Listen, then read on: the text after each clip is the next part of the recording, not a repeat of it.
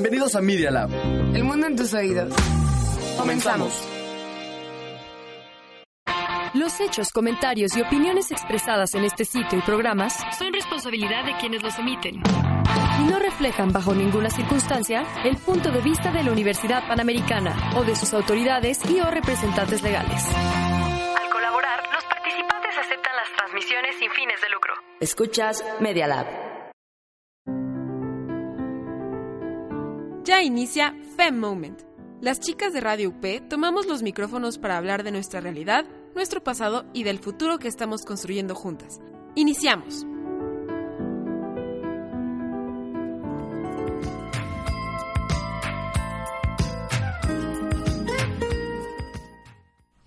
Hola, hola, buenos días, buenas tardes o buenas noches.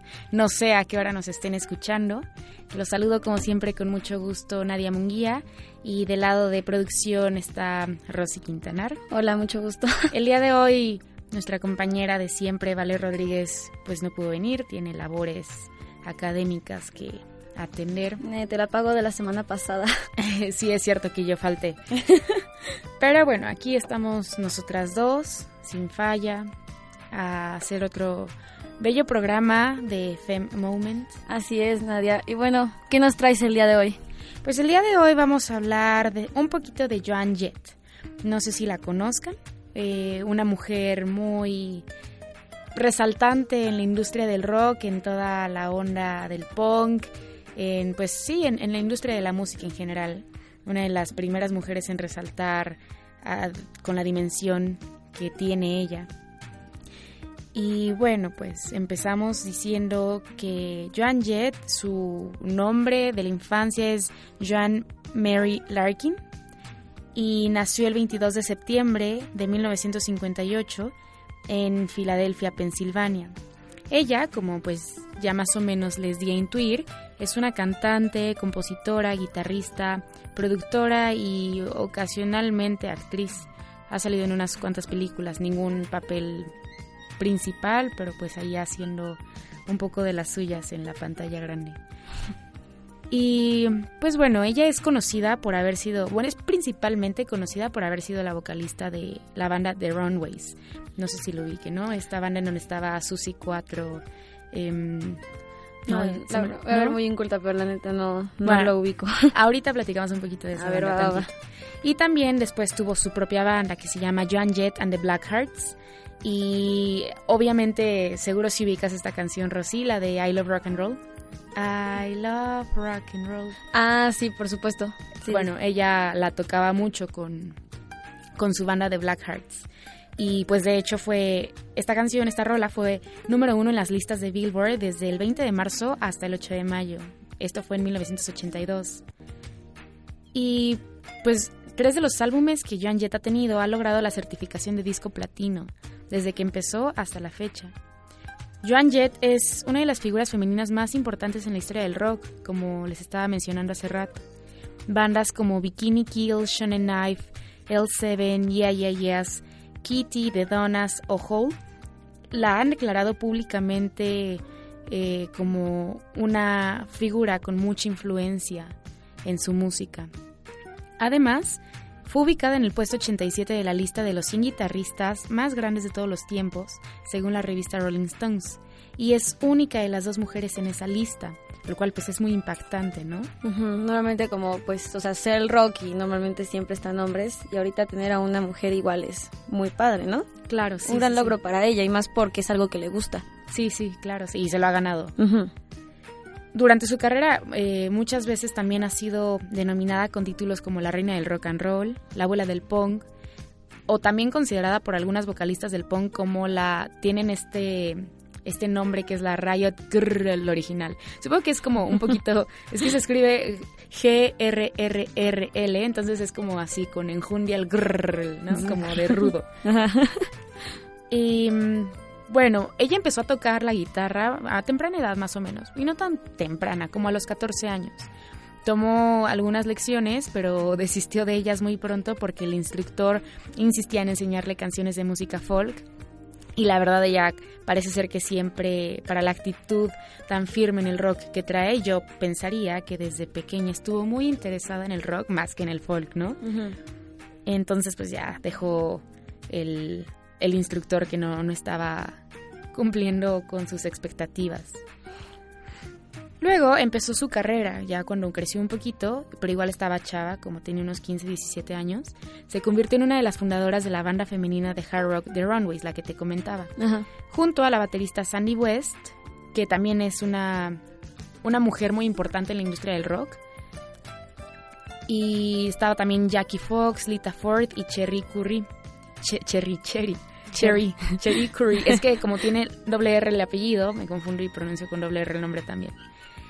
Bueno, esta banda fue contratada por el manager Kim Foley y pues se fueron como reclutando cada vez más. Lograron hacer cinco discos, de los cuales Live in Japan fue el más exitoso. Tuvieron varios tours, se fueron de gira eh, por primera vez en 1976, estuvieron por Europa, Japón, Australia, Canadá y Sudamérica. Fueron muy exitosas en esos países que les comento. Sin embargo, no tuvieron el mismo éxito en Estados Unidos.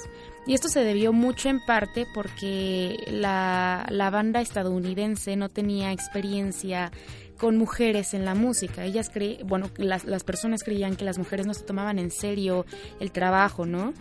Y pues por eso no les dieron como la importancia o la voz que, que merecían, porque pues de hecho se lo merecían. Bueno, de hecho eso, está muy mal, ¿no? Claro. No, sí, pues, pues, sí. Tristemente se quedan con el estereotipo de que la mujer no podía en esa época. Ahorita tal vez está un poco marcado, pero no tanto como antes y este y o sea es bueno que ella pues haya como que abierto esa puerta que sí se puede al final en cuentas. Al final fue eso fue cuando estaba con The Runways. Un asunto también es que Kim Foley el manager que estaba gestionando a toda esta banda tenía como idea inicial que cuatro morritas vestidas con lencería y látex se iban a ver muy atractivas sosteniendo unas guitarras, supieran hacerlo o no. Y, oh sorpresa, de repente le llegan cuatro morritas que saben usar los instrumentos, saben cantar con coraje y saben conquistar a la audiencia. Entonces la, la, banda estadounidense se quedó con esta idea de que solo eran unas mujeres vestidas de látex y pues no pudo ver de, fondo que eran unas mujeres bien exitosas en lo que estaban haciendo. Sí, pues literalmente no se esperaba que sí fueran a tener éxito o que sí pudieran. Sí, pues fue así. Después Hubo unos cuantos problemas en la banda, se disolvió y las mujeres que estaban allá adentro iniciaron su carrera por individual. Joan Jett, por ejemplo, empezó pues su carrera de solista. empezó en, la primavera de 1979 cuando se fue a Inglaterra justo para empezar a grabar allá.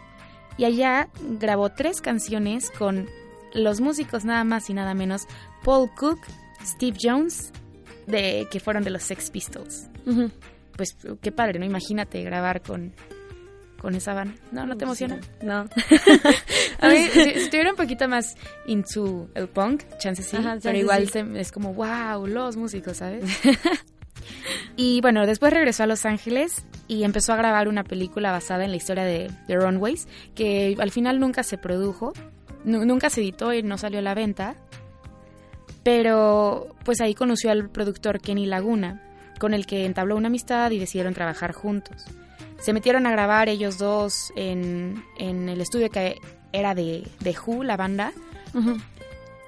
Y después no la dejaban sacar su, su propio disco, pero entonces Kenny Laguna le propuso hacer su propio sello. Y así fue como salió Black Heart Records. Joan Jett and the Black Hearts con su con su sello Black Hat Records y de esa forma se convirtió en la primera intérprete femenina en crear su propio sello discográfico. Y pues bueno, eso como de sus primeros años, ¿no? Después, no ah, primeros años todavía. Sí, sí, primeros años todavía. increíble. Obviamente me va a saltar como unos cuantos años porque es bastante larga su, su historia profesional. Y llegamos un poquito como la década de los 2010 y la actualidad, en donde ella sigue siendo una mujer vigente en muchos sentidos, como por ejemplo lo más viejo que podría mencionar de la actualidad es que en junio del 2010 Joan Jett and the Blackhearts compartieron escenario con Green Day en su gira por Reino Unido, también con otras bandas y artistas como Frank Turner y Paramore, que pues son fan bandas que ya conocemos. Bueno, al final son, o sea, ya para esas bandas es como un honor tener que tocar con estas personas, porque ya como, bueno, como decíamos de Joan, o sea, su trayectoria es increíble y todavía transmitir esa pasión por el rock a las bandas que son actuales está mejor. Por ejemplo, Green Day, o sea, ay, Green Day, ¿quién no encanta Green Day? También ha abierto conciertos para Aerosmith, Marilyn Manson, No, The White Stripes, David Bowie y pues sí, diversas que sigue abriendo para al- a- hoy en día. Y pues ya unas cuantas apariciones en la tele. eh, que pues bueno, yo creo que no las voy a mencionar, prefiero quedarme como en su acción musical. Y pues nada, eso fue como una, una breve reseña de una gran mujer que la verdad yo admiro mucho. He de confesar que como a los 15 años la admiraba mucho.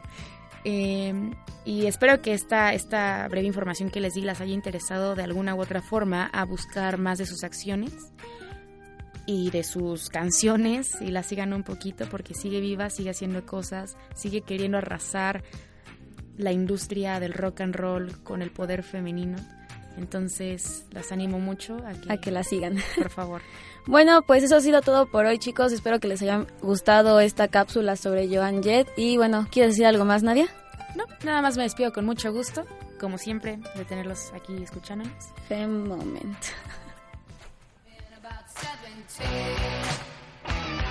Eh.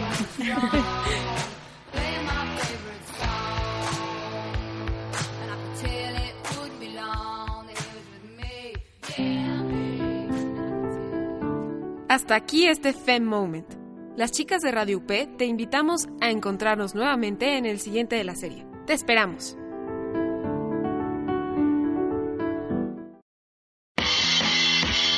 Estás escuchando Media Lab. Transmitiendo desde la Universidad Panamericana Campus México. Valencia 102, primer piso. Colonia Insurgentes Miscuadro. Bienvenidos a Media Lab. El mundo en tus oídos.